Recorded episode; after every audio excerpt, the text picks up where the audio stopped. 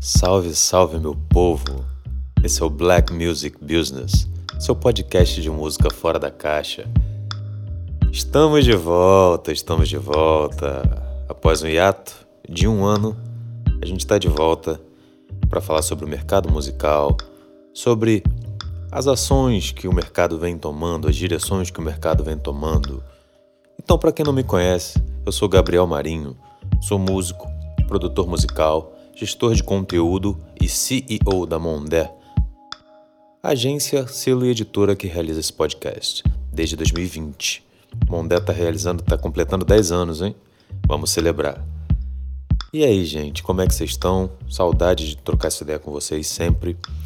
E aproveitando, eu queria fazer uma pergunta, que é o que vai nortear esse nosso esse primeiro episódio da segunda temporada. E aí, o que mudou?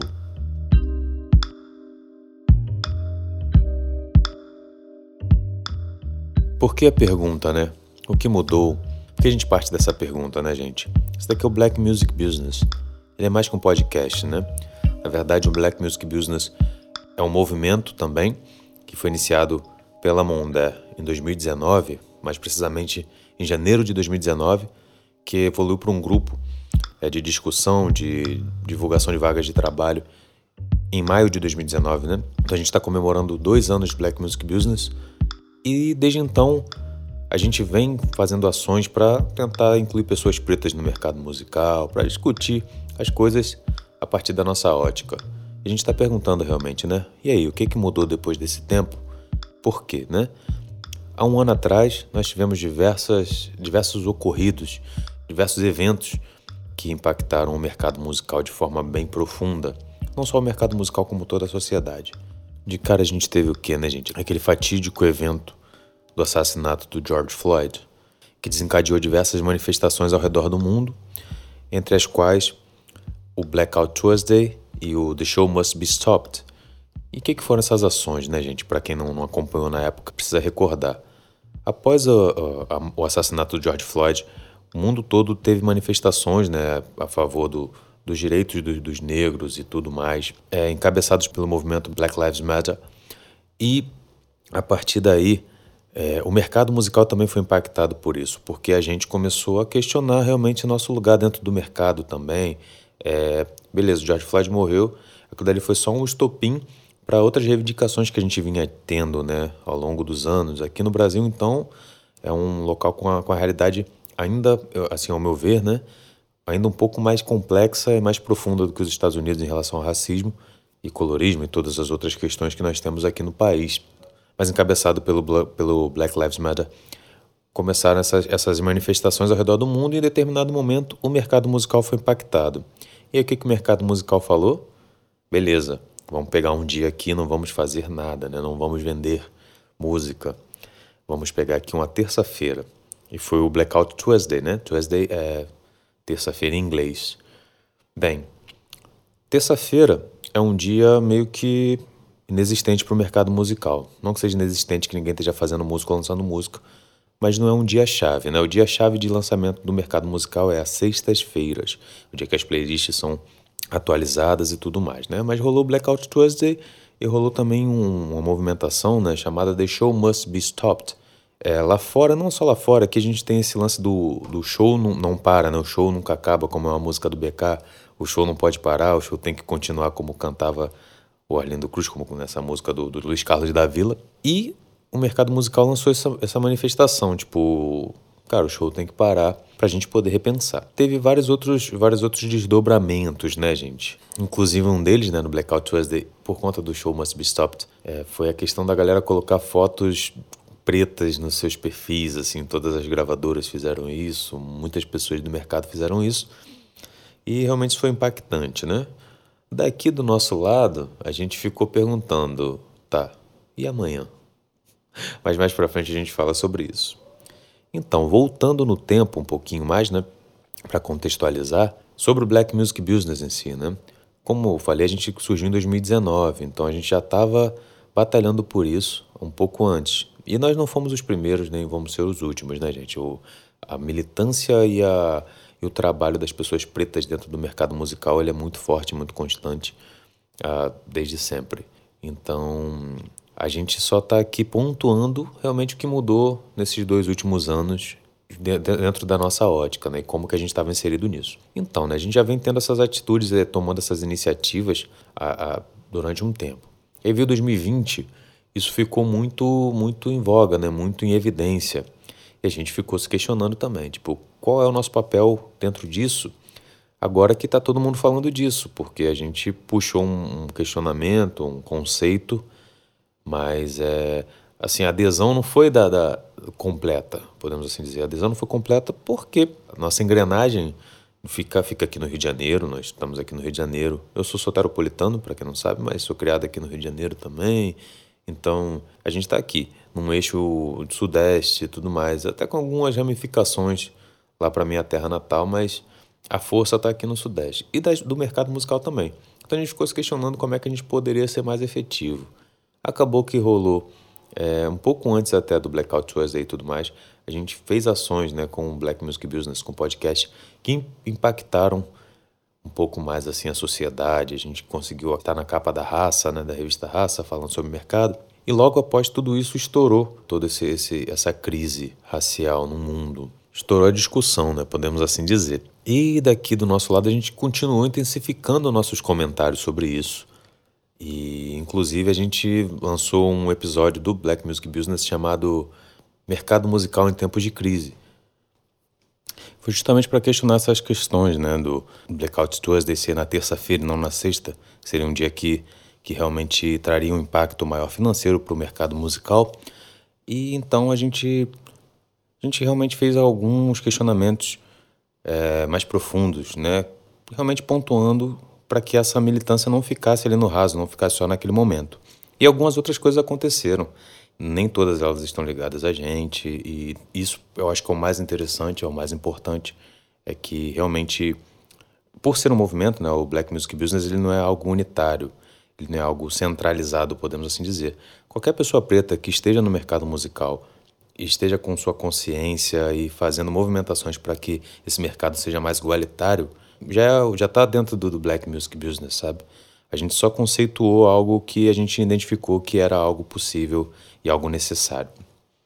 Então, né, partindo dessa égide, desse, desse pensamento, a gente numerou aqui algumas ações que foram realizadas nesses últimos tempos e alguns questionamentos também, algumas, algumas tretas que são importantes também para a gente discutir o mercado. Tretas leves, suaves. E vamos lá, né? A primeira atividade, né, a primeira ação que, que a gente gostaria de pontuar é, é uma muito, muito legal, muito importante, que tem rolado na Sony Music, gente, que é a equipe de diversidade e inclusão, que foi um setor criado na Sony Music. É, por favor, se vocês puderem me corrigir depois se eu estiver errado, mas se eu não me engano foi criado no ano passado, em 2020, esse setor que tem visado realmente a inclusão de pessoas LGBTQIA+, pessoas pretas no, no quadro de funcionários da Sony Music. Tem desenvolvido quadros de, de desenvolvimento de pessoas também, né, de RH e tudo mais, de formação. E quem está à frente disso é a Mai Ximenes, que é uma, uma querida amiga, que inclusive em breve, se tudo der certo, vai estar tá aqui com a gente no Black Music Business também. E é uma das ações mais interessantes que tem rolado dentro do, do mercado das empresas, é, das majors, né? É muito, muito interessante que a gente pode ver uma major tomando essa frente, puxando essa, essa responsabilidade e colocando uma pessoa super capacitada e uma pessoa que é uma figura do mercado, assim, que, por exemplo, eu já conhecia por ser uma pessoa do mercado, havia um tempo já era uma das figuras que eu queria convidar para fazer parte desse movimento também. Essa foi uma das ações, né? Outra ação que rolou, gente, que foi bem interessante, é, foi esse ano, foi em 2021, foi o painel Black Music Business da Música e Negócios, né, do Música e Negócios da PUC, que a gente teve junto participando, que foi a iniciativa, a iniciativa desse curso, né, Música e Negócios, que eles resolveram fazer esse painel. A gente acabou é, não sendo convidado oficialmente de, no primeiro momento, mas após uma, uma, algumas conversas com o pessoal de lá, com a Alice e com o Léo Feijó, nós fomos, é, nós participamos. É, eu tive lá e a Letícia Nunes, que é uma querida também, uma pessoa muito importante para o mercado musical brasileiro também, acreditem, sigam essa, essa pessoa, arroba Nunes. E ela foi a, a mediadora do, do evento. Eu fiz a fala de abertura e contou com, com pessoas incríveis. Foi João Assis, da Crivo, o Eliton, Eliton que é do, do Spotify, que já foi da MK, uma figura incrível do mercado. A Mai Mendes, que eu já falei, estava lá também. E a gente contou com, com, com, falas de outras pessoas, né? O Auri, que é um, um grande, grande nome do mercado do, do hip hop brasileiro, da cultura urbana, que se tudo der certo também vai estar aqui. É, também, também teve uma fala, falou alguma coisinha e tudo mais. E foi um painel muito importante porque eh, eu acho que ele ajudou a difundir essa ideia do Black Music Business dentro de um curso de formação de pessoas para o mercado musical. E lá tinham pessoas de todas as cores, todas as, as etnias. Então foi interessante a gente falar, olha só, o mercado musical ele precisa ser discutido de, uma frente ampla, sabe? Porque de nada adianta você postar uma foto preta no seu perfil e não ter funcionários pretos na sua empresa. Então foi bem legal, foi bem interessante. Outra ação que eu, que eu destaquei aqui são questões né, das tretinhas que eu falei. São das, das, das, dos posicionamentos né, que nessa era de cancelamento muita gente cobra das pessoas e dos artistas. Né? A gente fez até uma enquete no grupo Black Music Business, que está lá no Facebook, perguntando para as pessoas: e aí, o que, que você achou que mudou? Né? Comenta aí para gente, para a gente ter insumos também. E a Sista Wolf, que é uma, uma, uma baterista, uma cantora, compositora, muito importante para o cenário independente do Rio de Janeiro, ela falou o seguinte: Eu não vi os artistas de rap, do hip hop, do trap e tudo mais, tomando partido tanto da questão racial como da questão da pandemia, sabe? Da questão política, do cenário político. E realmente essa foi é um, uma crítica e um questionamento que eu vejo com muita frequência. Muitas pessoas têm perguntado: ei, hip hop, cadê você nessa luta aqui que a gente está travando? Não só dentro do black music business, mas cadê o hip hop, né? Então é uma questão válida, mas para é, até responder essa, esse questionamento da, da Sista Wolf, Sista Wolf inclusive era de uma banda chamada Knockout, muito importante para o cenário independente do, do Brasil, do, do rock and roll, do rap da, da década de 90.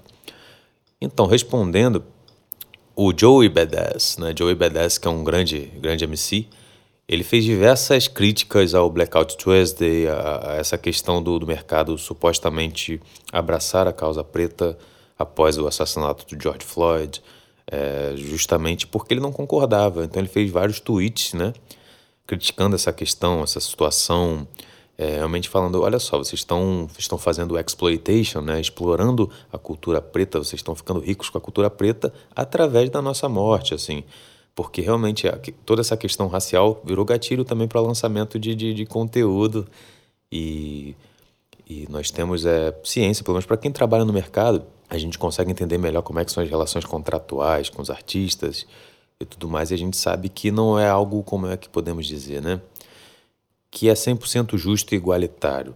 Claro que existem motivações para que essas porcentagens, esses contratos sejam feitos de tal maneira mas é algo que quando você vai mais, mais fundo na questão, e aí são anos de estudo mesmo, você percebe disparidades muito grandes. Então ficou esse clima agridoce no Blackout Tuesday e o Joey Badass pontuou muito bem.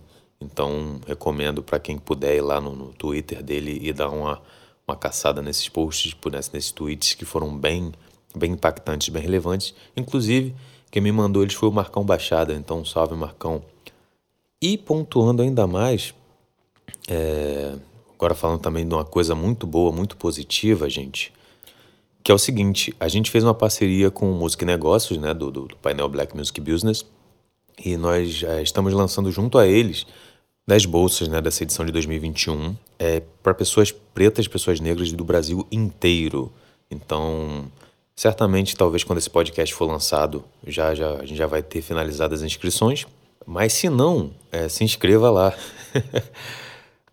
Mas aí, é, quem se inscreveu, muito obrigado. A gente está fazendo uma seleção com um crivo é, realmente detalhado, um crivo para não cometer injustiças de verdade. A gente está olhando com todo o carinho também do mundo.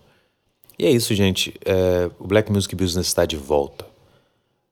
É isso. O Black Music Business está de volta com o podcast mais que nunca como um movimento mais forte do que nunca. A gente não vai parar. A gente vai continuar. Eu falo aqui em nome da Mondé, que hoje em dia. Falar o nome das pessoas que é sempre massa dar um salve. É, Ayla Oliveira, William de Abreu, Marcos Vinícius, a.k.a. Marcão Baixada, Rodrigo Caê, Vladimir Ventura e Letícia Nunes.